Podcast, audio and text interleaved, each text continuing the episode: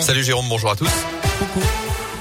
Et à la une, il réclame un plan d'urgence pour l'éducation. Profs et personnels de l'éducation nationale sont dans la rue. Aujourd'hui, journée de mobilisation partout en France pour dénoncer la politique du gouvernement et réclamer des moyens supplémentaires. D'après le SNES, depuis 2018, ce sont 1883 emplois qui ont été supprimés dans le second degré en France. Et chez nous, à saint le cortège partira dans une heure et demie de la Bourse du Travail, direction l'inspection académique. Des perturbations sont attendues dans les écoles, les collèges, les lycées pour cette journée. Attention, toujours chez nous à 11h. Cette fois, place Jean Jaurès sont les aides à domicile et les salariés du secteur du soin qui manifesteront pour réclamer plus de moyens pour assurer leur mission et une meilleure reconnaissance de leur métier. À suivre également cette grève à la SNCF. Le trafic est perturbé ce jeudi. Vous retrouvez tout le détail sur ter.sncf.com.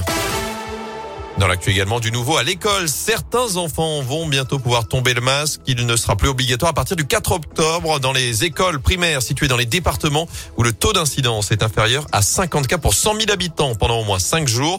La moitié des départements pourraient être concernés d'ici cette euh, échéance. La Loire est pour l'instant légèrement au-dessus avec un taux de 60.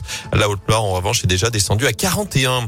Près de chez nous également une cité du design New Look en 2025. Le quartier créatif manufacture va être entièrement repensé à saint le projet a été dévoilé hier. 60 millions d'euros, notamment 35 pour Saint-Etienne Métropole, vont être investis pour redonner un nouvel élan à ce site. Objectif le rendre plus ouvert, plus agréable pour trois publics, les entreprises, les étudiants des filières d'art et design et bien sûr les Stéphanois, les présidents de Marc Chassot-Bénet, le président de la Cité du Design à saint Il faut imaginer d'ici quatre ans la Cité du Design avec des espaces de circulation complètement repensés, des îlots de verdure, des fontaines sans doute, des bâtiments entièrement rénovés, beaucoup d'entreprises, beaucoup d'étudiants. Et donc euh, l'école s'agrandit, les propositions au grand public seront très nombreuses, des expositions temporaires, nous accueillerons euh, la Galerie nationale du design, donc finalement le, le lieu majeur en France qui euh, présentera les plus belles collections en design. Et puis ces lieux de destination commerciaux, c'est-à-dire un hôtel très innovant, un restaurant. Donc c'est véritablement une cité du design métamorphosée. C'est peut-être le projet le plus ambitieux en matière de, de quartier créatif et de design jamais porté, sans doute en Europe autour du design, en tout cas c'est sûr.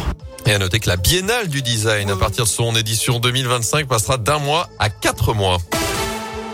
En foot, les Verts vont de plus en plus mal. La SS à nouveau tombé hier en Ligue 1. Défaite 3 buts 1 du côté de Monaco des Stéphanois. Très malchanceux. Trois poteaux au total dans la rencontre. Ils ont aussi été réduits à 10 en première mi-temps. L'expulsion du jeune gardien Étienne Green. Nouvelle soirée cauchemar pour les hommes de Claude Puel qui vont devoir réagir. Ils sont 19e et relégables sans victoire avant de recevoir Nice. Ce sera samedi 17h dans le chaudron. Enfin, les fans l'attendent toujours. Elle attend que l'horizon bouge. Mais nous aussi, on l'attend.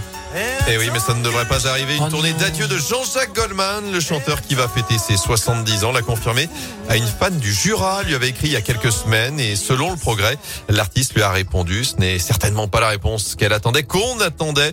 Il ne remontera pas sur scène. Je n'en suis plus capable, dit-il notamment. J'ai envie de dire. Eh oui. On peut, on peut